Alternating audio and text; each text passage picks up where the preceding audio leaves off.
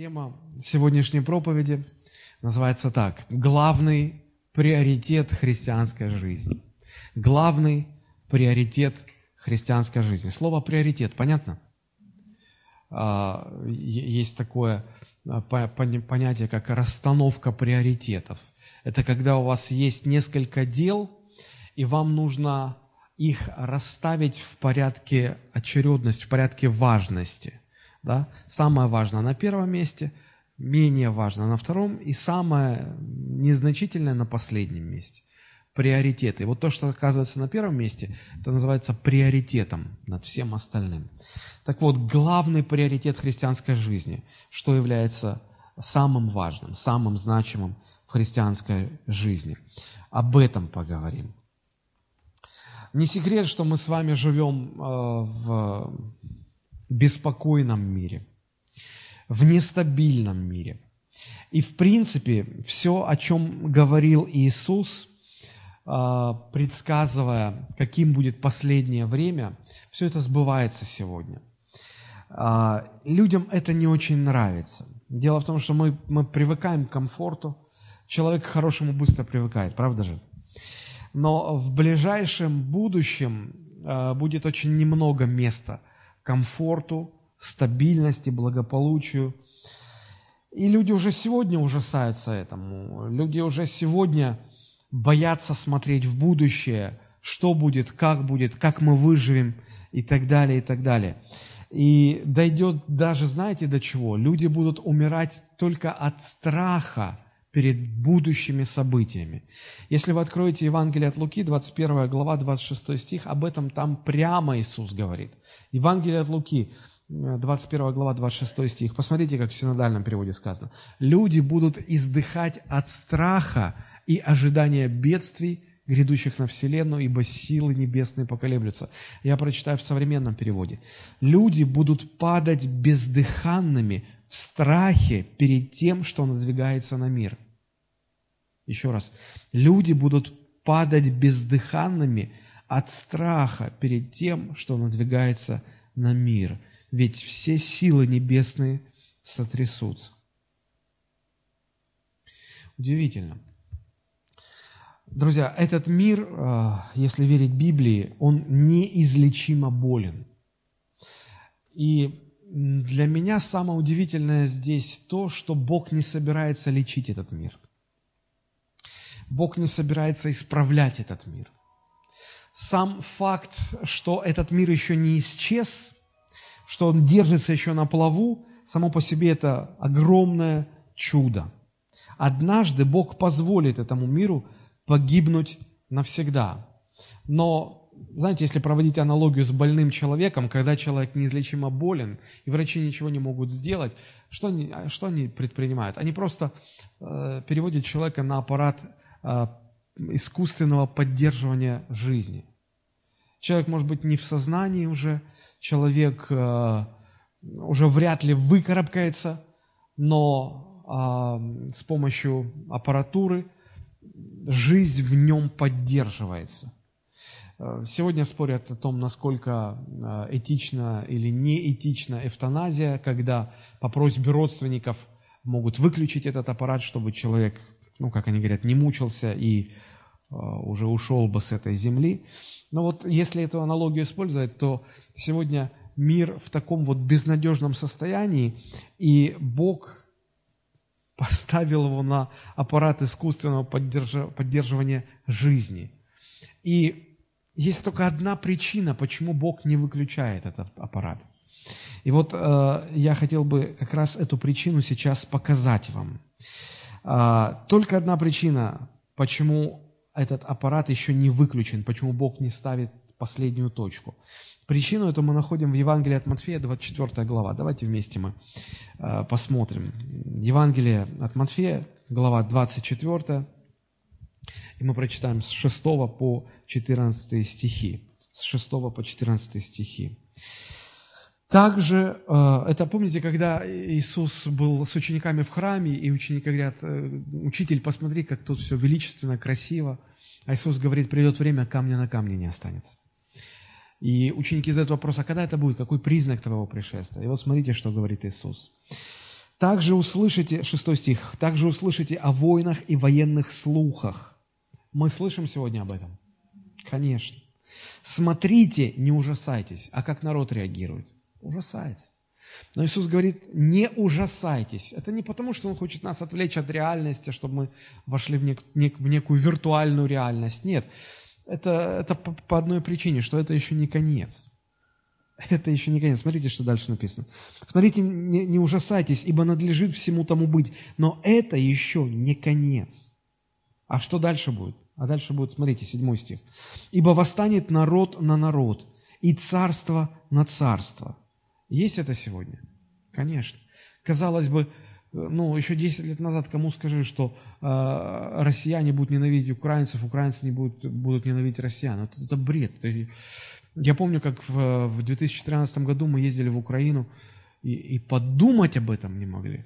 Мы вернулись, и э, в декабре 2013 года, мы летом были, и уже все это случилось. Какое-то просто наваждение какое-то.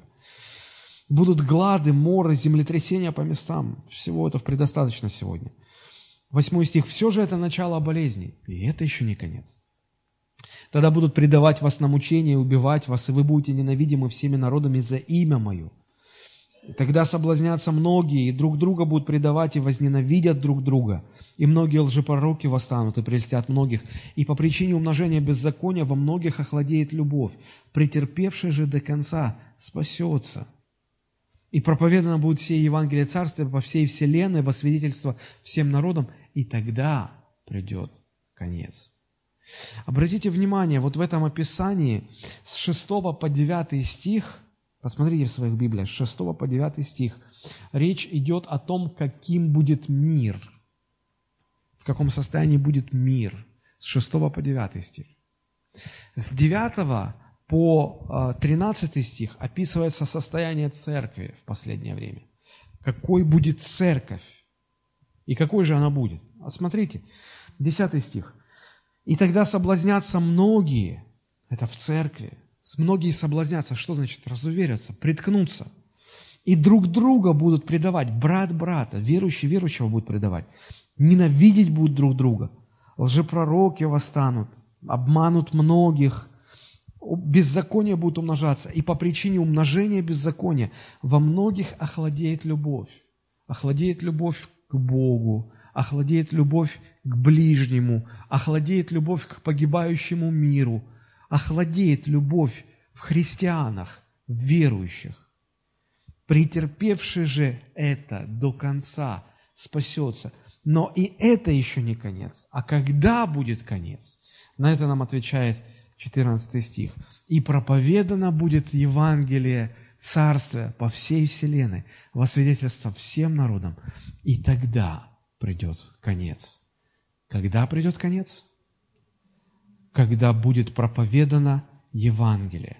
Бог так устроил, что церковь будет распространять Евангелие в неблагоприятной среде – в условиях гонений, в условиях непопулярности в этом мире, в условиях внутренних э, противоречий и конфликтов. Мы не знаем, почему так. Возможно, это необходимая среда для распространения Евангелия. Но более глубокая мысль здесь заключается именно в 14 стихе. Оказывается, что весь этот мир, почему Бог еще не выключает этот аппарат искусственного поддержания жизни – Почему Бог еще не ставит последнюю точку? Потому что необходимо, чтобы этому миру было проповедано Евангелие Царствия во свидетельство всем народам. Вот ответ на вопрос. Почему Бог еще содержит этот мир? Ради чего этот мир все еще существует? Ради проповеди Евангелия. Не для того, чтобы совершенствовался научно-технический прогресс, не для того, чтобы делались новые открытия, рождались новые люди, а, люди устраивали свою жизнь на земле, не для того, чтобы нам комфортно было жить, не для а, общего развития. Этот мир существует ради одной цели – ради проповеди спасительного Евангелия Иисуса Христа. И это единственная причина, почему Бог не поставил еще точку, почему Бог еще позволяет этому миру существовать, потому что должна быть достигнута эта цель. Весь мир все еще существует только ради того, чтобы было проповедано Евангелие. Из этого э, утверждения напрашиваются сами собой два простых вывода. Первый вывод. Моя жизнь в глазах Божьих имеет смысл на этой земле настолько, насколько она посвящена проповеди Евангелия Иисуса Христа. Если я не посвящаю свою жизнь, если центральной темой моей жизни не является проповедь Евангелия Христова, я зря живу. Мир этот существует только ради этой причины. Неверующий, неспасенный мир только ради этого сохраняется Богом до сих пор. Тем более жизнь христиан имеет смысл только тогда, когда она служит проповеди Евангелия. И второе, второе следствие – пребывание церкви на этой земле имеет смысл в Божьих глазах настолько, насколько церковь посвящает себя проповедованию Евангелия. Если этого церковь не делает, нет, абсолютно нет никакого смысла в ее пребывании на земле. Я вчера слушал по телевизору программу православной, э, православная программа на канале «Россия-24». Э, митрополит Ларион, если не ошибаюсь, ее ведет. И он сказал такую фразу, что церковь на земле существует для того, чтобы помогать людям. Ну, наверное, я бы продолжил помогать людям э, приходить к Богу через Евангелие Иисуса Христа. Потому что если речь идет о том, чтобы просто помогать жить, обустраиваться на земле, то это не то, для чего составлена церковь на земле, Богом. Потому что церковь ее, а, оправдать ее пребывание на земле может только одна цель – проповедь Евангелия. Если этого нет, нет смысла. Это очень радикальная мысль, я согласен с вами, очень радикальная. И, к сожалению, мы часто не понимаем этого, либо не хотим об этом думать, либо забываем об этом. И, в общем-то, на это есть объективные причины. Знаете, в чем они заключаются? А, если вспомнить нашу жизнь без Бога, какими словами ее можно охарактеризовать? Мы жили наслаждаясь или мы мучились без Бога? Скорее последнее. Жизнь без Бога – это мучение. Не от хорошей жизни люди, в принципе, в церковь-то приходят. Когда все хорошо, когда здоров, много денег, успех, внимание, слава, э, люди подальше от церкви находятся когда припечет что-то, когда горе случится, когда проблема какая-то, вот тогда люди идут в церковь. Не от хорошей жизни, скажем так. И вот без Бога, намучившись в своих грехах, мы приходим к Богу. И что Он делает? Он снимает бремя, Он снимает груз вины, Он освобождает. И э, наша жизнь в Боге стабилизируется, налаживается, устраивается. И нам хорошо становится, правда? Кто пережил э, вот то, о чем я говорю, когда вы пришли к Богу? Да, у всех так. И смотрите, и э, согласитесь, нам это нравится, правда же? Нам хочется и дальше. Вот развитие этой стабильности, развитие этого устройства. Нам хочется наслаждаться в Боге. И некоторые проповедники говорят, ну, все, теперь мы наслаждаемся в Боге, наслаждаемся Богом. Ну, сплошное наслаждение просто. Не церковь, а наслаждение. Вот. И нам в этом состоянии очень-очень трудно противостоять искушению. А искушение заключается в том, чтобы, что вот такое состояние нас провоцирует. Ну так все, расслабься. Все хорошо, ты с Богом. Наслаждайся теперь. Но нам вместо этого нужно все свои силы отдать проповеди Евангелия. Потому что это главная цель, для которой Бог оставил церковь на земле.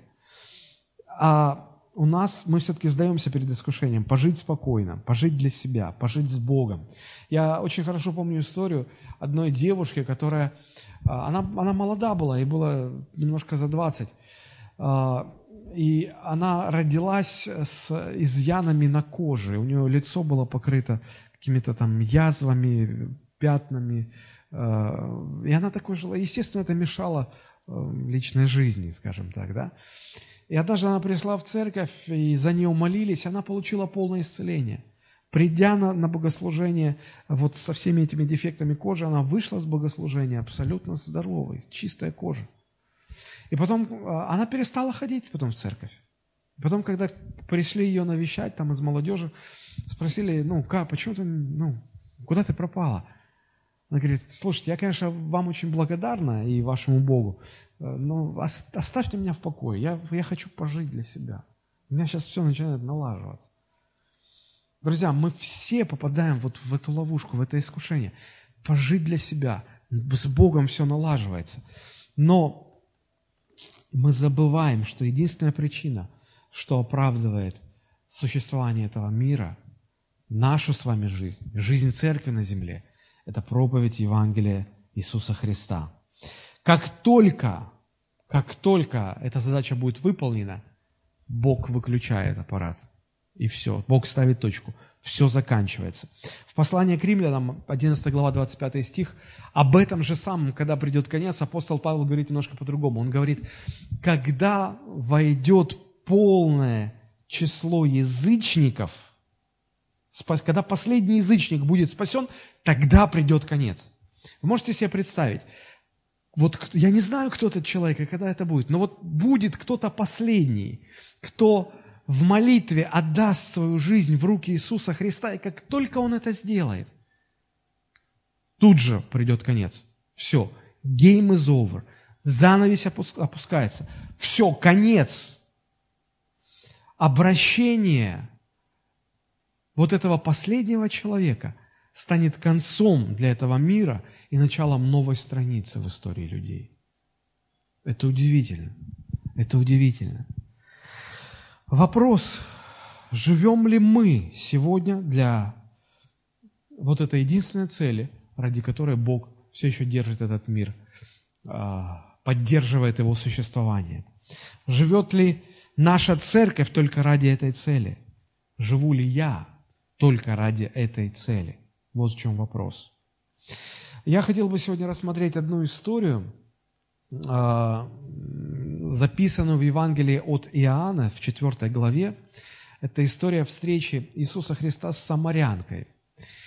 Вот то, как там все произошло, в этой истории мы очень хорошо можем видеть а, ту же самую мысль. А, мысль о том, что Христос, вся жизнь Христа была ярким примером того, что Он жил на земле только ради вот этой цели, только ради того, чтобы проповедовать Евангелие. Больше ни на что не отвлекался.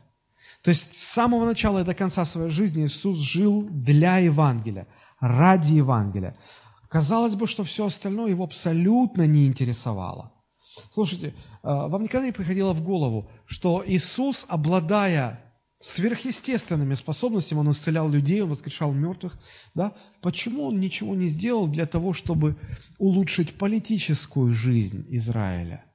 экономическое положение Израиля, социальные проблемы разрешить. Он мог, у него были способности, у него были возможности, власть, сила, но создается такое ощущение, что его этого вообще не интересовало. Почему? А улучшать-то было что?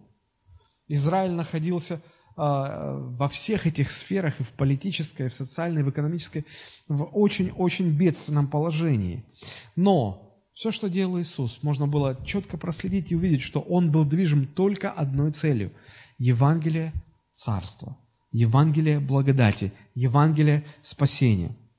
И вот на страницах э, Евангелия от Иоанна мы находим не так уж и много историй, которые были тщательно отобраны евангелистом Иоанном для того, чтобы Эм, записать их, для того, чтобы они остались на бумаге, они остались вот в этом произведении, которое нам известно как Евангелие от Иоанна. В конце Евангелия от Иоанна автор сам признается, говорит, что э, ну, невозможно э, вместить в объем одной книги все, что делал Иисус. Не вместить это. Да? И поэтому автор тщательнейшим образом подходил к тому, чтобы выбирать, что оставить, а что убрать, что поместить, а что проигнорировать. Да? И вот э, тщательно подбирая истории, которые он собирался поместить на странице своего Евангелия, мы, мы видим эту тщательность, ну, даже с первых глав. Посмотрите, третья глава нам рассказывает о встрече а, Никодима со Христом. Никодим сам пришел к Иисусу Христу ночью, чтобы поговорить о Царстве Божьем. И Никодим был очень богатым, известным э, человеком, высокопоставленным человеком. Он был член Синедриона. Синедрион – это был верховный э, религиозный суд, который фактически обладал и политической также властью, политическим влиянием. Он был членом этого э, Синедриона. И он был учителем в народе, он был раввином. Это такой, ну, элита, скажем так. Да? Потом заканчивается третья глава, начинается четвертая глава, и начинается она с того, что а, идет описание встречи Христа с самарянкой. Тут уже не, а, не человек приходит ко Христу, а, а Христос а, уже инициирует встречу и разговор с самарянкой. А самарянка это была женщина из народа, фактически враждебного Израилю. Помните, там написано, что иудеи с самарянами не сообщались, они враждовали. Они враждовали. И вот смотрите, э, это были совершенно-совершенно разные люди. Никодим и самарянка, да? Такой, такие две противоположности в палитре социальной вот, Израиля того времени. О чем это говорит? О том, что евангелист Иоанн, в свою очередь, старался на этих контрастах показать одну простую вещь, что Иисуса интересовали все люди, от самых знатных и высокопоставленных до самых, которых за людей-то не считали. И он, он хотел говорить со всеми, он хотел ко всякому человеку прийти с Евангелием Царства. Давайте мы вернемся к самарянке, потому что именно о ней пойдет речь. А, что это, что это была за женщина? Мы уже сказали, что ну, не, не просто это был представитель враждебного для иудеев народа, но сама эта женщина, сама ее жизнь была фактически катастрофой. Потому что из разговора со Христом выясняется, что а, у нее было шесть мужей. Да, она не была старой. Это не бабушка там 50 лет, 60 лет. А, нет, а, а что вы? Потому что вы поймите, что в те времена 40 лет уже бабушкой считалась женщина. Потому что, ну, хорошо. Даже возьмем вот, э, ну, Достоевского, да? Федор Михайлович Достоевский. Э, если вы читали его произведение э, «Преступление и наказание», да? Кто там главные герои? А, Родион Раскольников и старуха-проценщица. Если вы внимательно читали, то старухе-проценщице было 42 года. Всего 42 года, и она считалась старухой. Друзья, если проанализировать русскую классику XIX века, то там именно такое отношение к возрасту. Так вот, эта, эта женщина, она, она была достаточно молода. У нее было уже шесть мужей. Пять разводов. Пять разводов, гражданские браки. И шестой муж, который тоже, она жила с ним гражданским браком. Друзья, даже по нашим меркам это достаточно аморально, правда? Не говоря уже про то время – когда за прелюбодеяние побивали камнями. Для того времени это была невиданная, неслыханная катастрофа. И вот Иисус разговаривает с такой женщиной. Удивительно. То есть современникам бы в голову не могло прийти, чтобы Иисус со своим Евангелием пришел вот к этой женщине, ее за человека не считали. То есть мало того, что она самарянка была, так она у нее еще вот такое с личной жизнью было. То есть к ней, ну, посмотреть на нее считалось оскверниться полностью. Понимаете? И казалось бы, ну, с кем, с кем, ну, не с этой же вот рассуждать о, о Евангелии, о высоких материях. Ну, кто-кто, ну, только, ну, не она. И она могла покаяться. Удивительно. Удивительно. Вот разговор случился с этой женщиной, когда э, это было возле колодца. Иисус со своими учениками, он путешествовал, и он, написано, что он проходил через Самарию, да, если вот э, мы тут будем смотреть, 4 стих, 4 глава, надлежало же ему проходить через Самарию, но они транзитом шли. Итак, приходит он в город Самарийский, называемый Сихарь, близ земли, э, да, близ участка земли данного Якову, сыну Иосифа. Там был колодец Иаковлев. Иисус, утрудившись от пути, сел. У колодезя было около шестого часа. А, смотрите, а, учеников Иисус послал в а, ближайший город, чтобы они купили еды. Почему? Потому что они были уставшими и голодными. Вот. И Иисус присел возле колодца отдохнуть, и, в общем-то, никого не было вокруг. И вдруг подходит женщина. По всему было видно, что эта женщина самарянка. А, ну и, в свою очередь, она, подходя, увидела в Иисусе представителя иудейского народа, поняла, у них уже было это как в порядке вещей, они не сообщаются. Она даже не пыталась с ним поздороваться, она даже как бы не смотрела в его сторону стала делать свои дела, набирать воду, и вдруг Иисус начинает с ней разговор. И начинает с того, что он обращается к ней с просьбой и просит, дай мне воды попить. Для нее это был шок. По многим причинам шок. Это было очень удивительно. И э, с одной стороны, это было не принято, не прилично, не должно было так происходить, но но, видимо, что-то ее расположило, и разговор стал продолжаться. И очень быстро разговор с темы воды перешел на тему поклонения. А иудеи с самарянами во многом не сообщались-то потому, что у них э, споры были насчет вопросов поклонения, насчет вопросов места, где поклоняться. Она же и говорит, помните, Э, что мы это считаем, что поклоняться можно здесь, а вы говорите, что вот здесь поклоняться. Иисус не вступает в эти споры. Он обходит их стороной и говорит, послушай, поклоняться Богу нужно в духе и в истине, потому что Бог есть дух. Он сразу переходит к самой сути. Он-то видит, что проблема ее в том, что она никак не может наладить свои отношения с Богом. И он переходит прямо к этому, прямо к центральной этой теме. И очень скоро эта тема переключается на вопрос Мессии. А, иудеи с самарянами во многом расходились в своих взглядах, но в отношении вопроса Мессии они э, не имели противоречий. И те, и другие э, ожидали обещанного Мессию, знали, что он будет спасителем, восстановителем всего неустройства в народе. Вот. И э, женщина говорит, посмотрите, 25 стих, женщина говорит ему, знаю, что придет Мессия, то есть Христос. Смотрите, началось с, с чего? Дай напиться.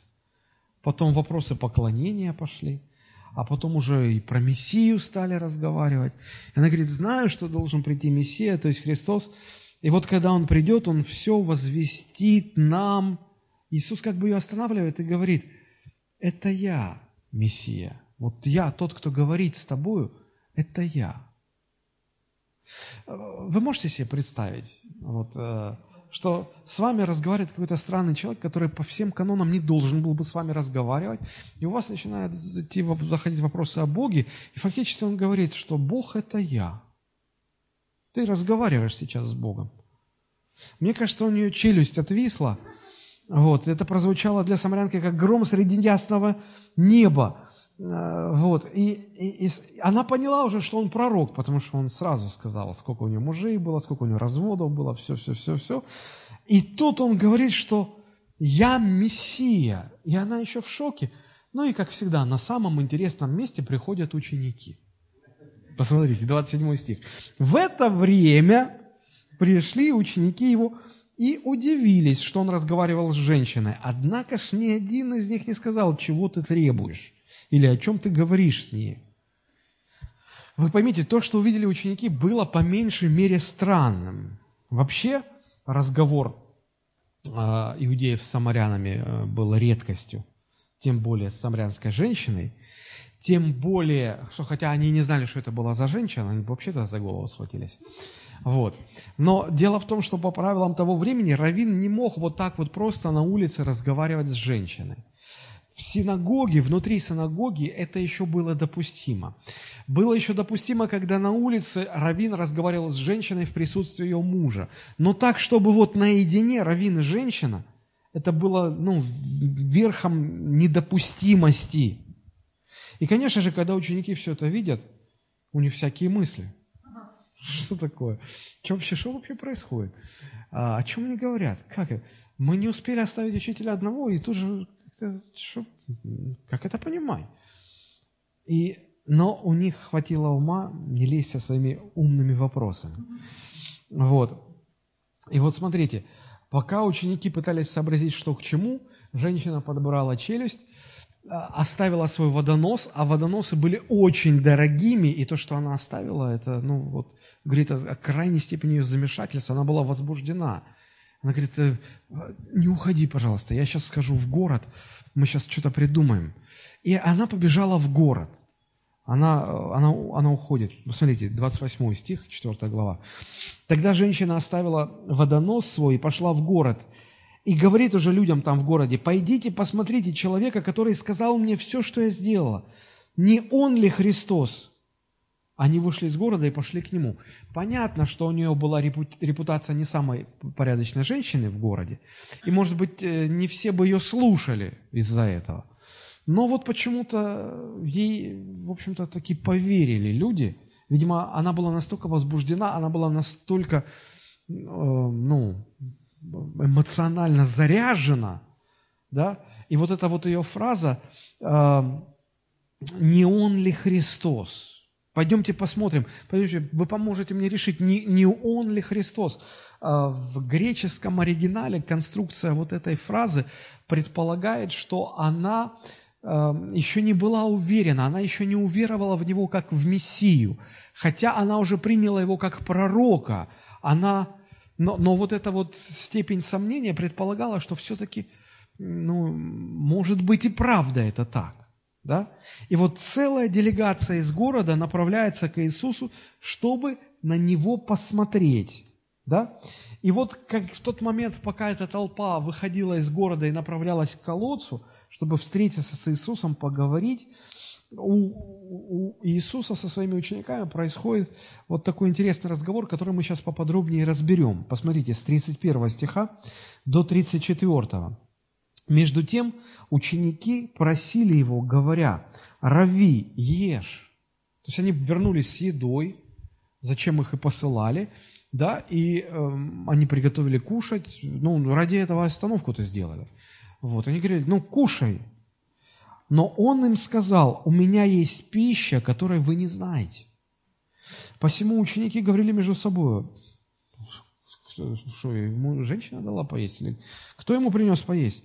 Иисус им говорит, моя пища есть творить волю пославшего меня и совершить дело его.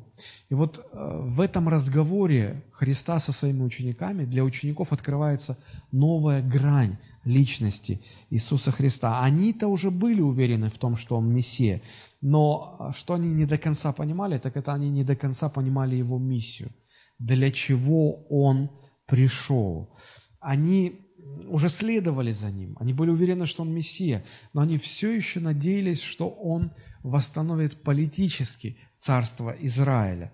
И на все смотрели через призму вот этого неправильного своего восприятия.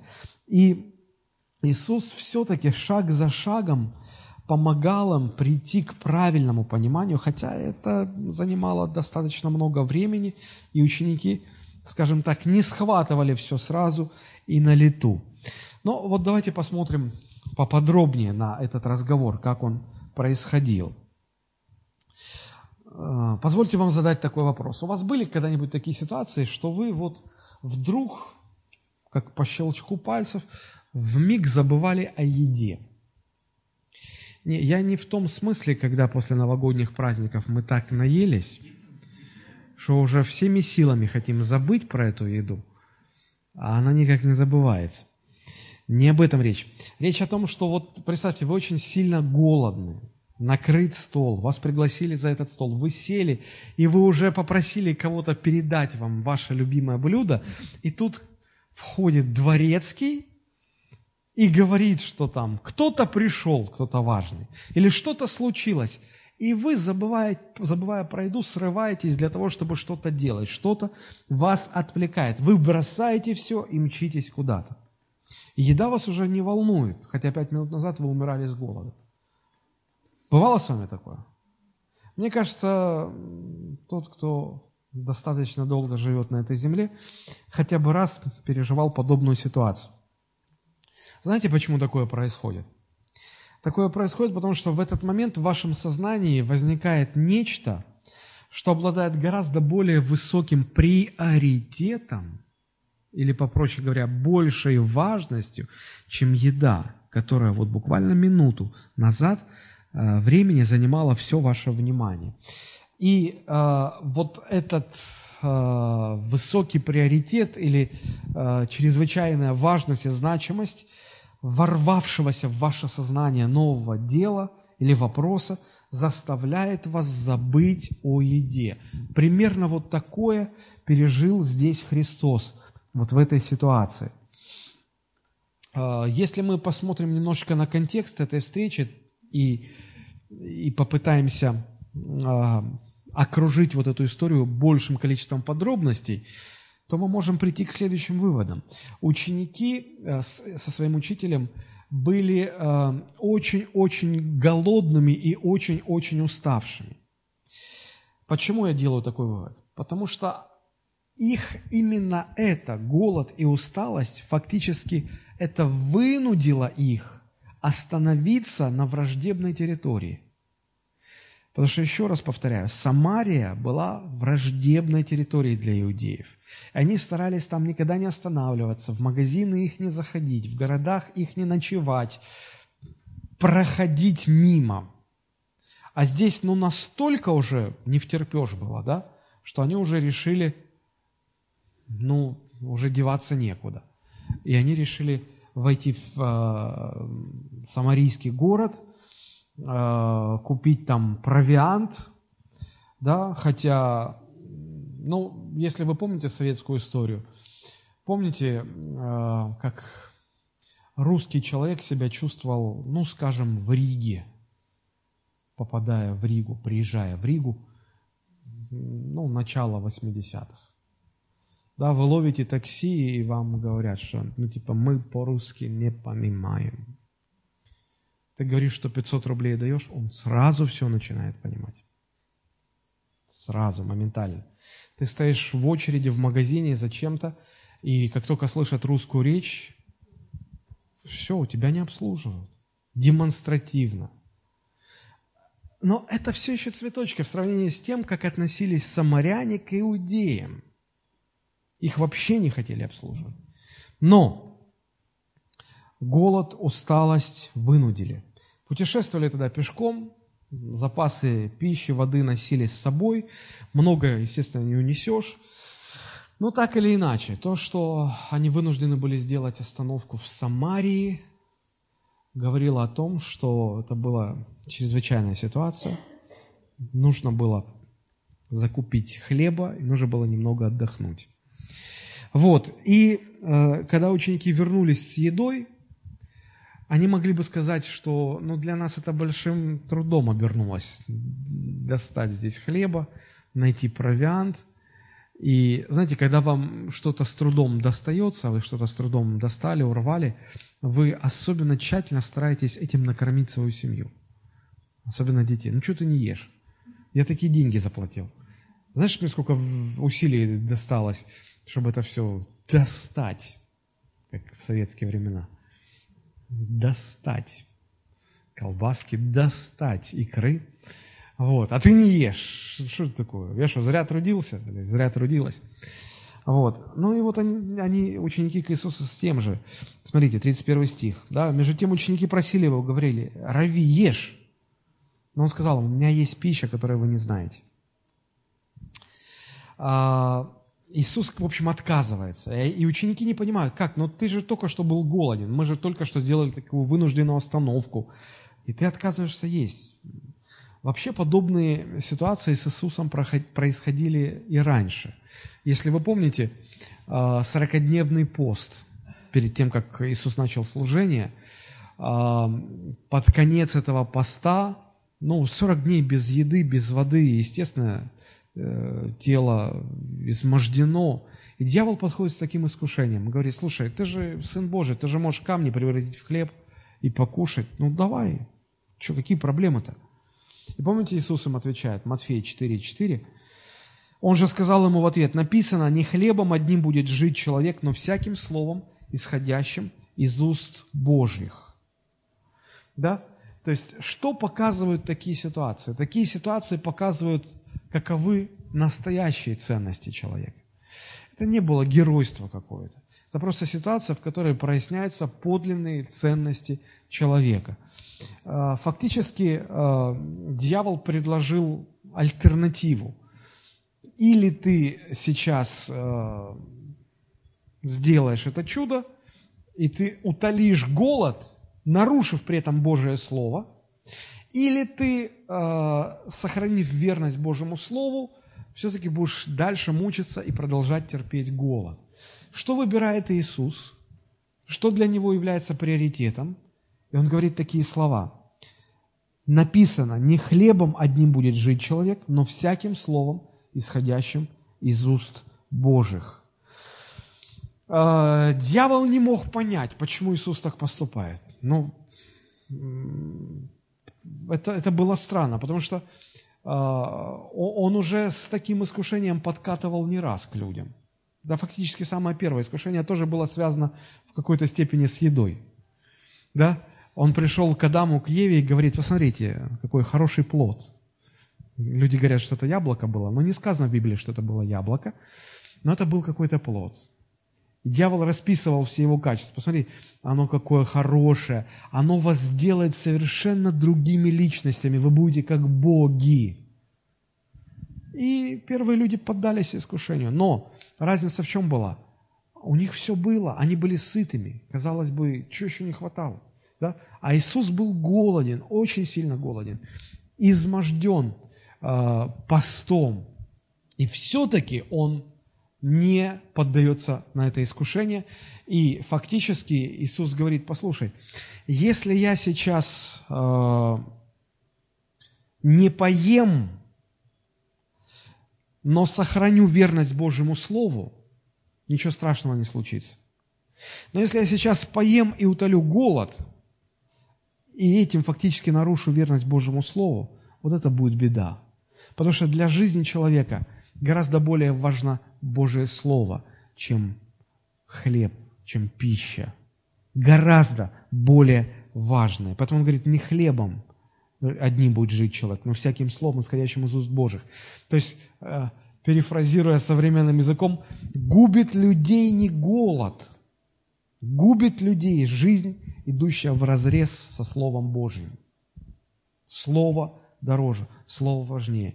Здесь мы видим истины ценности Иисуса. Он более ценил Слово Божие. Это было для него приоритетом.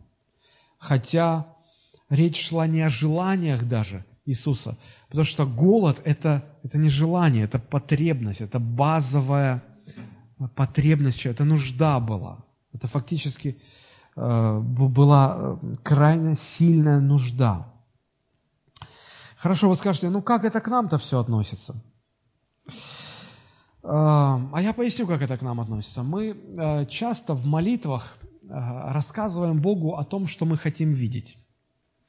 Я был на множестве молитвенных собраний, и очень часто я слышу, как люди в молитвах говорят, «Господи, мы хотим видеть великое пробуждение, мы хотим видеть спасение тысяч людей, мы хотим видеть, как спасаются грешники, как спасаются наркоманы, как спасаются проститутки, мы хотим видеть большие растущие церкви, мы хотим видеть то, мы хотим видеть все, мы хотим видеть третье, пятое, десятое. Слышали такое в молитвах? И мы рассказываем Богу, чего мы хотим видеть. Вопрос, мы на самом деле этого хотим? Или, или мы только болтовней занимаемся? Является ли для нас это наивысшим приоритетом? Я очень часто вижу э, несоответствие между чем и чем.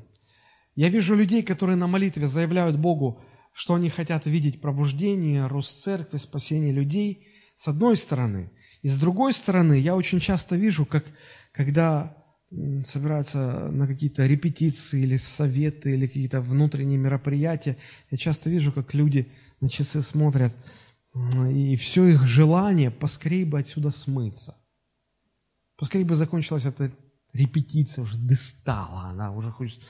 Поскорее бы это уже этот совет церкви, а пастор, можно раньше уйти? А может... И такое ощущение, как будто ты их всех держишь, мучаешь, и, и все хотят побыстрее вырваться из, отсюда. А, я своими глазами видел, как а, пастор одной церкви остался позже всех, уже все разошлись, и он решал какой-то вопрос с человеком, и его жена подходит, я рядом стою, я все это слушаю. Она говорит, она назвала его по имени, говорит, слушай, ну хватит, ну пошли уже домой. Слушай, ну тебе что, больше всех надо, смотри, все уже ушли, пошли, брось его, пойдем. Я молодой, неокрепший верующий, все это слышу. И, и это мне было очень странно видеть.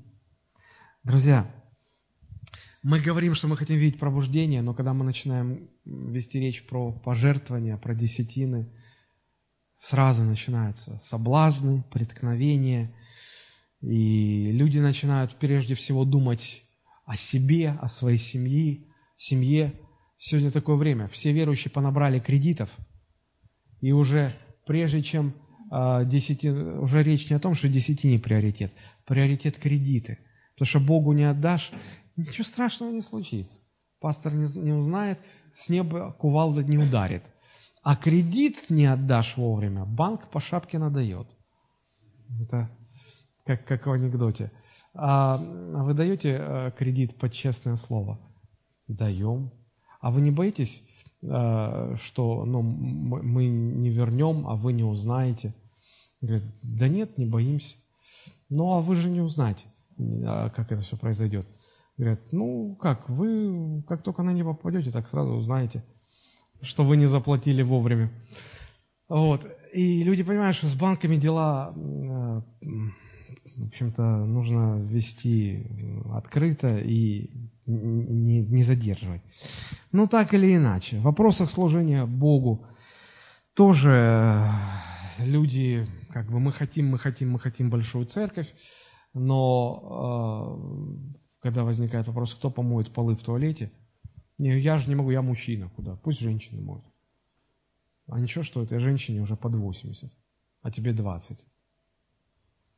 Вот такие нестыковочки бывают. Я видел однажды э, человек без ног. Человек без ног. Он передвигается, вот у него, ну вот, вот так вот, культе, да, и он на них как-то научился передвигаться. Он моет полы в церкви.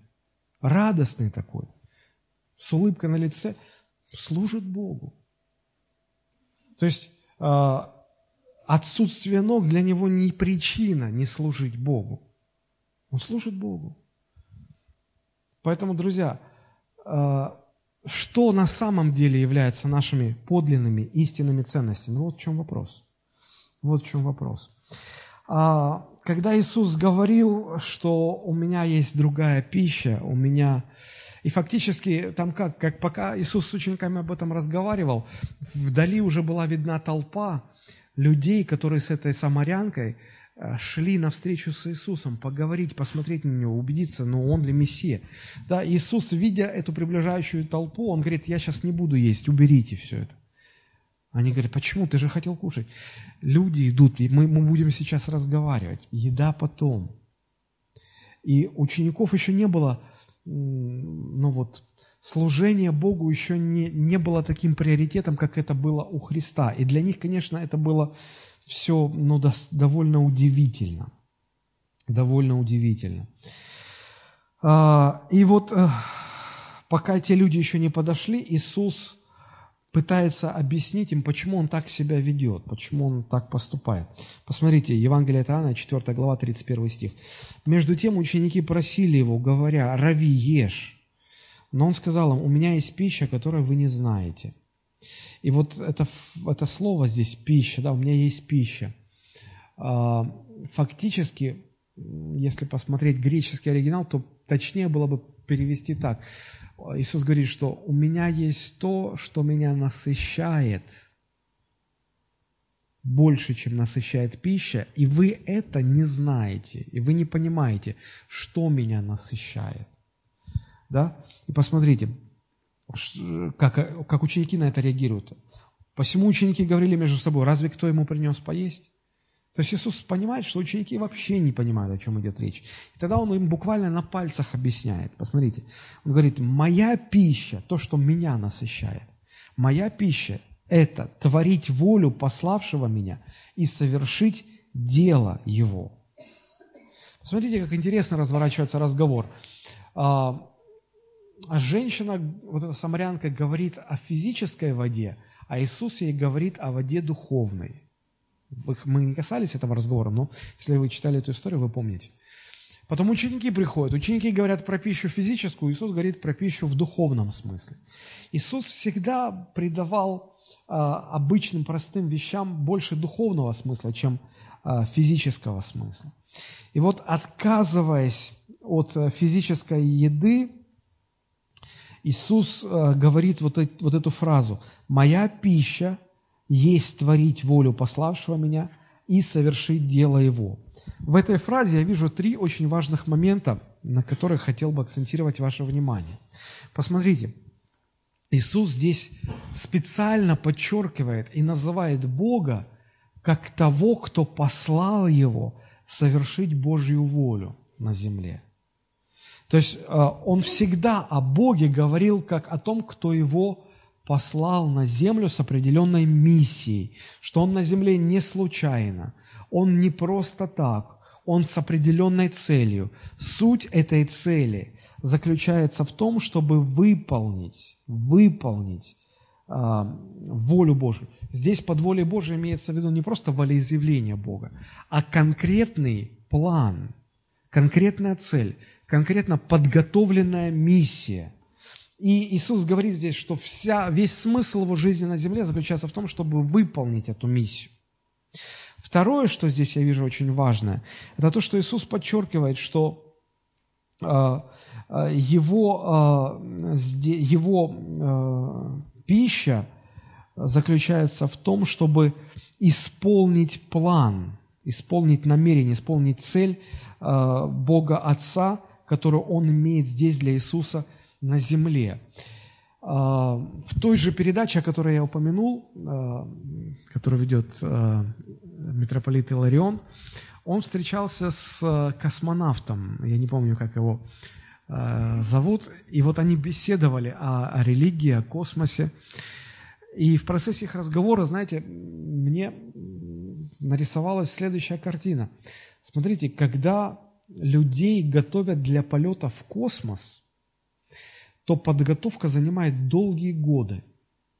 Все, что они будут делать в космосе, на космическом корабле, а, когда они выходят в безвоздушное пространство, все эти операции уже здесь на Земле заранее определены, просчитаны и отработаны. И на Земле космонавты проходят подготовку вплоть до того, чтобы ну, автоматически отработать все, какой рукой что будут брать, какой инструмент, куда класть, что делать, до автоматизма это довести. Чтобы уже, когда они оказались там, в космосе, они были, они знали, что конкретно делать. И вот космонавты готовятся к полету долгие годы, все это время отрабатывая свою миссию по деталям, до автоматизма. Вот что значит быть посланным с миссией. Библия утверждает, что подготовка прихода Христа на землю заняла несколько тысячелетий земной истории. Мы не знаем, в чем заключалась подготовка Христа, пока Он был на небесах, для того, чтобы прийти на землю.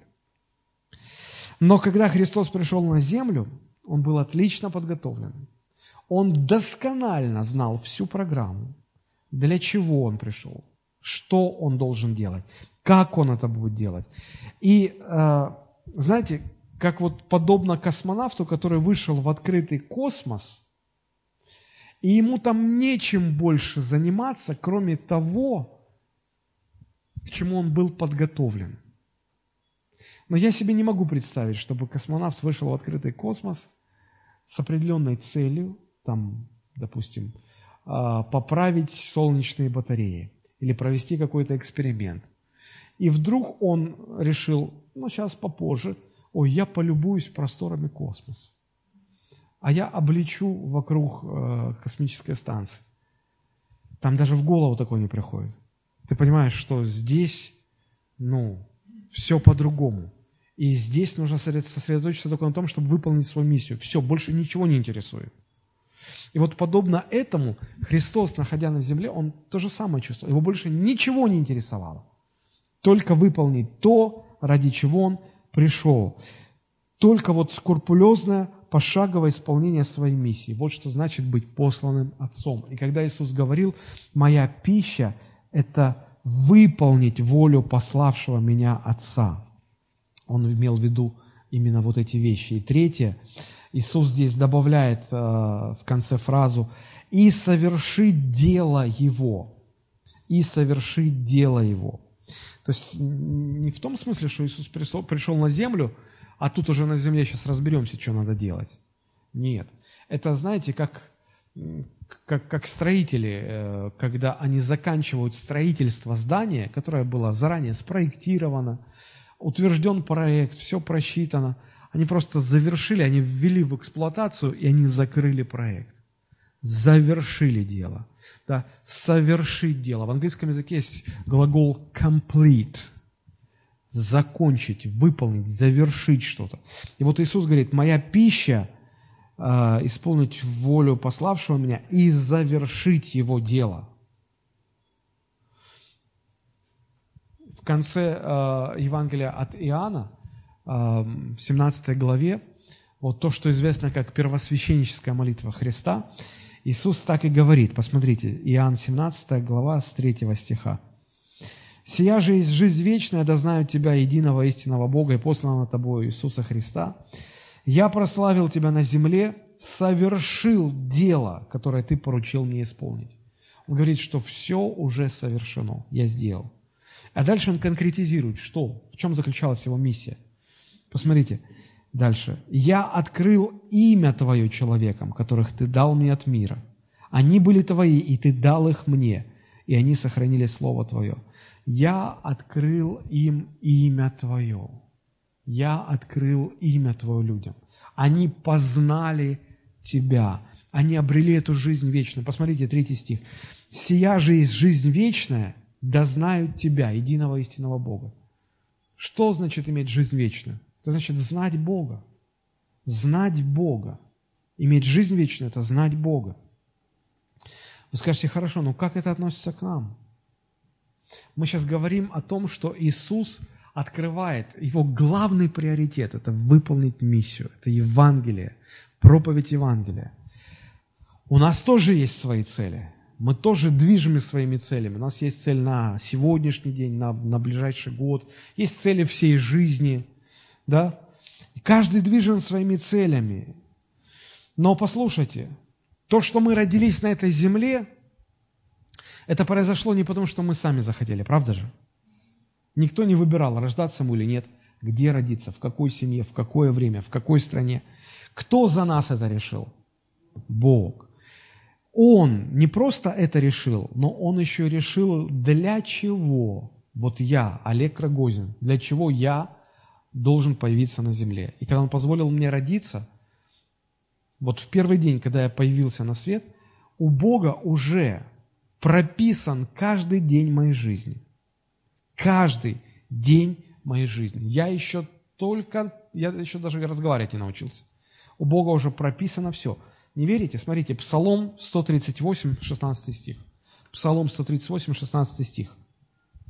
Написано, «Зародыш мой видели очи твои, в твоей книге записаны все дни для меня назначенные, когда ни одного из них еще не было. Вы только вдумайтесь в эти слова. Еще ни одного не было из вашего. Вы еще одного дня не прожили. У Бога в Его книге записаны все дни, назначенные для вас. Когда вы э, подавитесь косточкой от селедки, когда у вас там понос, золотуха, веселуха, когда у вас, когда вы замуж выйдете, когда вы женитесь, когда вы коленку пораните, когда вы э, влюбитесь, разлюбитесь, все у Бога прописано. Вы родились, это значит, у Бога есть план, воля, миссия для вас, которую вам нужно исполнить. Это удивительно. Это удивительно. В 18 лет я отдал свою жизнь в руки Иисуса Христа. И все эти годы я старался быть послушным Ему. И то, как сегодня устроена моя жизнь, если бы мне в детстве рассказали, что она так сложится, я бы долго смеялся. Я бы в жизни никогда не поверил, что так и будет. Но сегодня я, мне уже не смешно. Сегодня я понимаю, что Бог для каждого человека имеет план, цель, миссию жизни. И если человек идет по этой миссии, тогда Бог может выполнить то, что Он запланировал, то, что Он хочет. И наша жизнь имеет смысл только тогда, когда мы исполняем Божью миссию. И успех наш измеряется точно так же, насколько достигнута цель, ради которой Бог поместил меня на эту землю. Посмотрите, а, вот Иисус, будучи голодный, да, отказывается от еды и идет разговаривать с этими людьми, с толпой этих самарян. Да? А, казалось бы, ну, насколько успешна вот его жизнь. А, смотря как измерять. Если измерять в том плане, достигается ли Божья цель через жизнь Иисуса, да, это успешно. А если смотреть, а он же гол, голодным остался. У него же, ну, как-то не сложилось. Неуспешно. Как мы измеряем успех своей жизни? Если мы живем для Господа, если мы живем ради проповеди Евангелия Иисуса Христа, то если мы этим занимаемся, мы успешны. Если же мы по-другому измеряем свой успех, если наши приоритеты в жизни другие, построить дом, купить машину, дать образование детям, обеспечить свою старость, если у нас такие приоритеты, то у нас другой взгляд на успех. Вообще очень сильно отличается понимание успеха в мире и в Боге. Но это, наверное, тема отдельной проповеди. А, очень часто то, что в человеческой, в мирской системе координат является поражением, в Боге это успех. И наоборот. И наоборот. А, потому что как люди смотрели на распятого Христа? Доигрался. А хороший был учитель. Перспективный молодой человек был. И как закончил? На кресте. Смерть. Такая нелепая, дурная смерть. И главное, за что? Да не за что там. Ну, из зависти его предали. Все же это понимали. Ученики тоже хороши, все его оставили, разбежались. А мать, жалко же его мать, она стоит, вот смотрит на то, как его сына казнят. Боже мой, какая нелепая смерть, какую, как, все, как, как все хорошо начиналось, как все плохо закончилось. По-разному смотрим. Но это, это не было поражение, это был триумф. Это была смерть за грехи всех людей. Это было не, был не конец. Потом последовало воскресение Христа. Потом последовала слава Христа. Это удивительно. Вообще, Библия говорит, что у человека две задачи. У каждого рожденного на земле человека всего лишь только две задачи, которые Бог для него имеет. Первая задача, мы находим ее в книге Деяния апостолов, 17 глава, 26-27 стихи. Деяния 17, 26.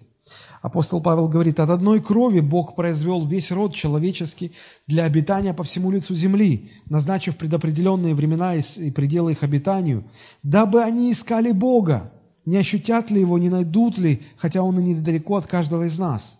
Для чего Бог сотворил людей? Дабы они искали Бога. Первая задача, которую ставит Бог перед каждым человеком – искать Бога найти Его через Евангелие Иисуса Христа, примириться с Богом через Евангелие Иисуса Христа, обрести Бога, найти Бога, жить с Богом. Первое. Если человек этого не сделал, он, его жизнь мимо.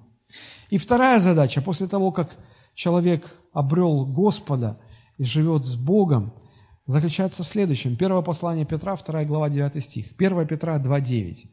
«Но вы род избранный, царственное священство, народ святой, люди, взятые в удел, дабы возвещать совершенство призвавшего вас из тьмы в чудный свой свет». Вторая задача в чем заключается?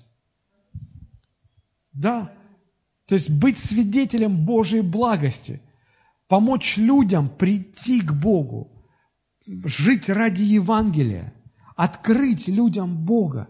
Наша задача самим найти Бога и потом помочь другим людям прийти к Богу, рассказать о Боге, привести людей к Богу, жить ради Евангелия. Нет ничего более важного в жизни. Нет ничего более ценного, чем это.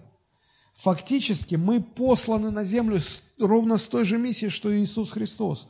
Посмотрите, как Иисус об этом говорит. Евангелие от Иоанна, 20 глава, 21 стих. Иоанн, 20 глава, 21 стих. Это уже Иисус после воскресения говорит со своими учениками. Иисус же сказал им вторично, мир вам, как послал меня Отец, так и я посылаю вас. Точно так же. Какова цель была Иисуса? Открыть людям Бога, примирить людей с Богом. Каково наше посланничество? То же самое. Мы знаем Бога, и нам нужно примирить людей с Богом, рассказать о Боге, помочь людям познать Господа. Вот и все. Вот и все. А, разная степень ответственности. Вы скажете, ну, если точно так же, как э, Отец послал Иисуса, так и мы посланы. Принципиально да, но разная степень ответственности. Иисусу было дано более всего. У него были сверхъестественные возможности и так далее, и так далее. Но помните принцип, кому много дано, с того много спрашивается. И вот поскольку Иисусу было дано больше всех, то с него и спрос был больше всех. Фактически он умер на кресте за все человечество. Потом были апостолы.